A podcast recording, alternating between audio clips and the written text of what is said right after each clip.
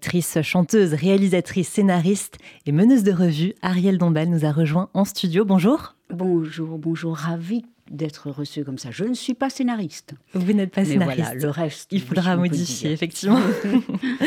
et Ariel Dombal, vous êtes euh, sur notre antenne pour parler du film Les secrets de la princesse de Cadignan. Et vous êtes au micro d'Anne-Marie Baron. Oui. La princesse de Cadignan. C'est une femme dangereuse. Qu'est-ce qu'une femme dangereuse? Elle tue? Elle empoisonne? Pierre. Je veux voir votre album. Cher Ariel Dombal, nous sommes ravis de vous accueillir à RCJ pour nous parler de ce très beau film qu'est l'adaptation de la nouvelle de Balzac, Les secrets de la princesse de Cadignan.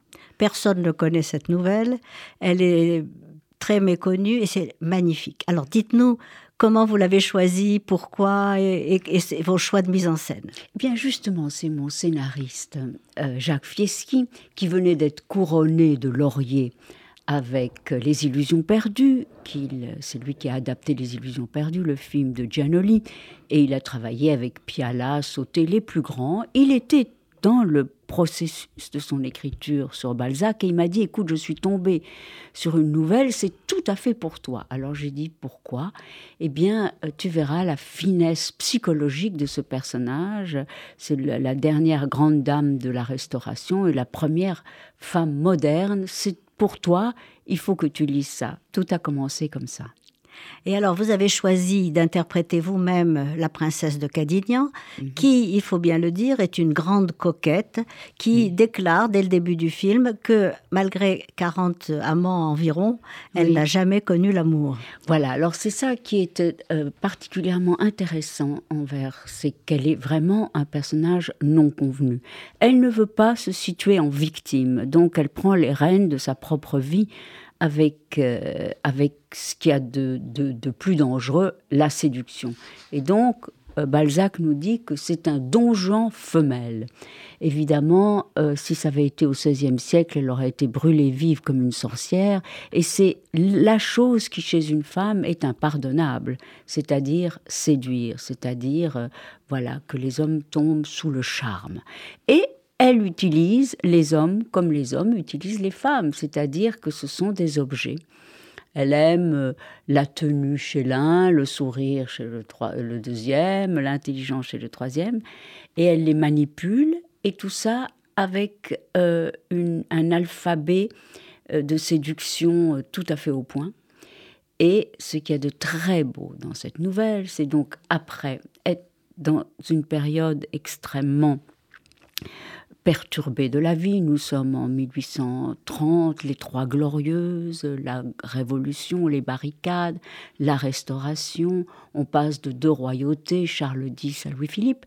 Et ce personnage va se trouver au milieu de tous ces tourments, quitté par le prince, son mari, qui va rejoindre euh, euh, le roi en exil. Et donc, est à l'aurore du crépuscule de sa vie, c'est-à-dire qu'elle n'est plus une femme en fleurs, elle est justement dans la période où l'on perd ses charmes et où on entre dans la vieillesse. Oui, parce que pour Balzac, à 30 ans, la femme entre déjà dans la seconde partie de sa vie et la princesse de Cadignan en a 36. Voilà, elle en a 36. C'est ce que Balzac appelle l'âge climatérique des femmes. Ah oui, l'âge climatérique. Alors maintenant, il a un tout petit peu reculé, mais si Dieu on merci. Dieu Euh, merci, les mais à femmes ont une plus grande longévité amoureuse, Dieu merci. Ah oui, longévité amoureuse, certainement. Mais le préjugé contre les femmes est toujours aussi coriace. Et notamment les femmes qui vont avec des hommes plus jeunes. On a beau dire, mais ça reste un tabou absolu et une moquerie généralisée dans la société. Et donc, heureusement, cette princesse va avouer à la marquise d'Épars, jouée dans mon film par Julie Depardieu, qui est sa seule amie, euh, qu'elle a goûté à tant de plaisir, tant de volupté, tant de stratégie, tant de langueur, mais qu'elle n'a jamais connu le grand amour, ce qui est très beau dans cette nouvelle de Balzac. Et c'est là que Julie Depardieu, euh, la marquise d'Épars, lui dit Mais je connais quelqu'un qui va te plaire. Et elle lui présente la perle rare, l'homme parfait, l'homme idéal, à la fois intelligent, beau. euh, et là, vous avez sé- choisi Cédric Kahn.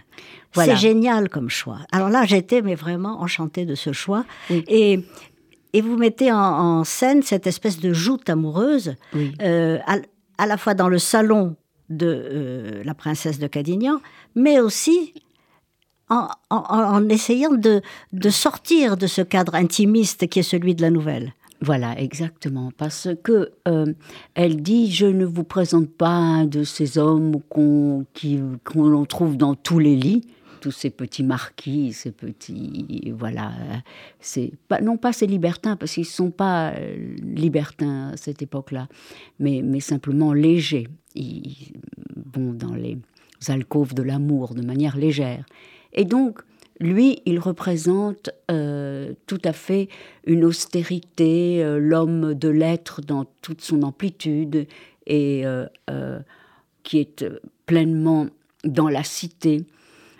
Qui est à la fois écrivain et homme politique. Et homme politique, et qui a une espèce d'innocence, de ferveur et de droiture. Et qui croit à l'amour, parce que c'est ça l'histoire. Voilà, Il faut y croire. Je crois que toute la nouvelle est sur la foi, et je crois que vous avez très bien rendu ce côté de recherche de l'absolu qu'il y a chez cette femme qu'on disait légère et qui en réalité est à la recherche du grand amour avec un grand A. Voilà, exactement. Et, et, ce, ce, grand amour dont il faut dire que c'est presque une mystique de l'amour, c'est une question presque de croyance. Si on ne croit pas qu'il existe, si on est désenchanté, euh, alors on ne le trouvera certainement jamais.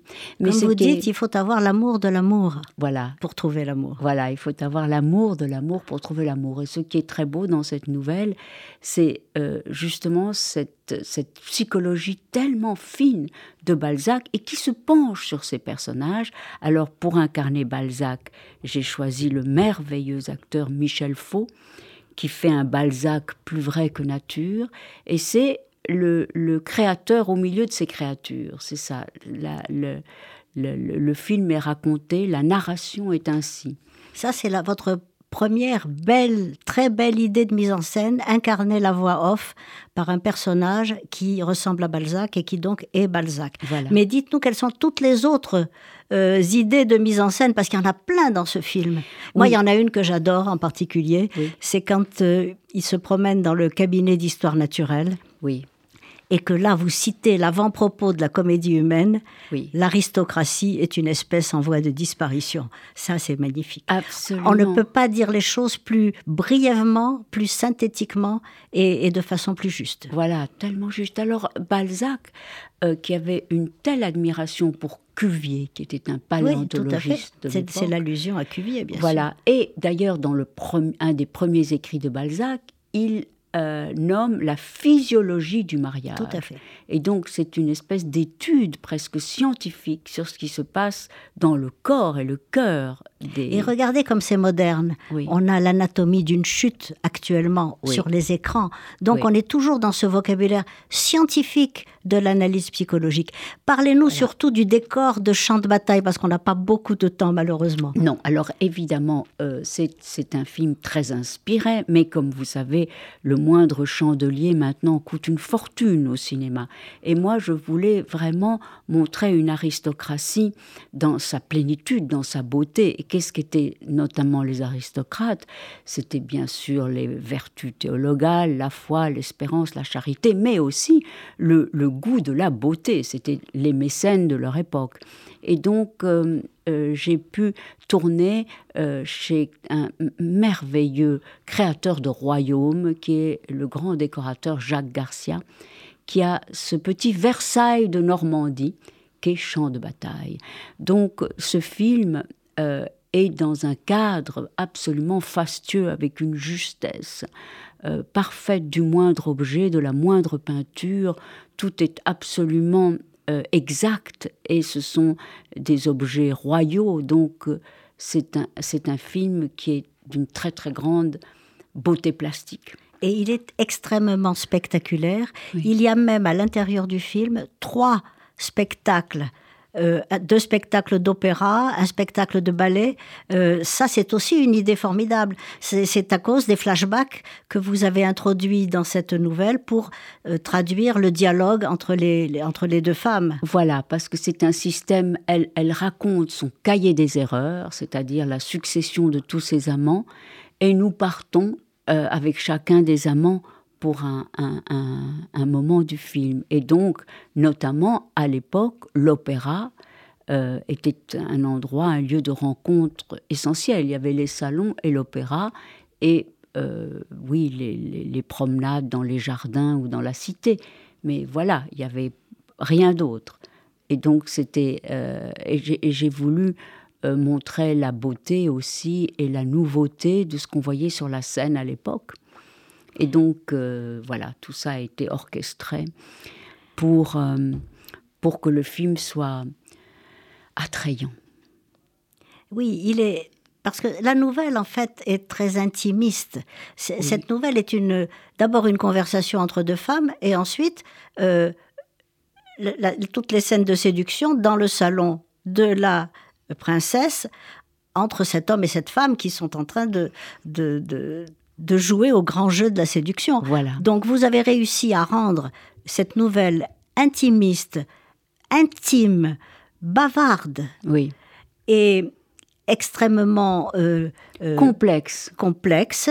Vous avez réussi à la rendre spectaculaire, à la rendre attrayante et à nous donner vraiment envie d'entrer dans cette, euh, dans cette dialectique de la foi, de la croyance et du mensonge. Et ça, je crois que vraiment, il faut vous en remercier et vous rendre. Je vous rends hommage parce que c'est pas facile d'adapter Balzac. Non, non. C'est jamais facile.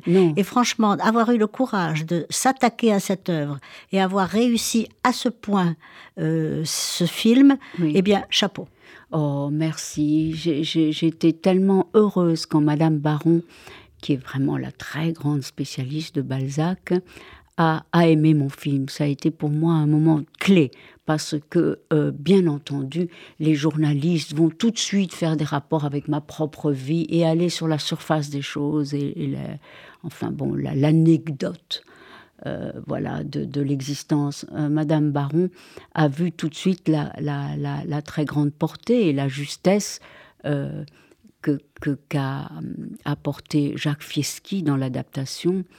Pas euh, seulement Jacques Fieschi. Oui. Vous, votre mise en scène. Ma mise en scène. Et quand on voit le making-of du film, on est impressionné par votre maîtrise, par votre direction d'acteur. Chapeau, d'une fois de oh. plus. Merci. Merci, merci. Merci beaucoup, Ariel Dombal. Je rappelle le titre euh, de votre film, Les secrets de la princesse de Cadignan. Moi, en tout cas, ça m'a donné très envie d'aller le ah voir. merci beaucoup d'être venu. Il y a une séance vendredi à 15h45 euh, avec euh, Ariel qui va présenter le film et un débat à la fin du film avec l'équipe du film. Où ça exactement et à quelle heure? À l'Arlequin à 15h45, vendredi 29 septembre. on invite tous nos auditeurs à venir très nombreux. Merci encore Ariel Dombal et merci à vous Anne-Marie Baron.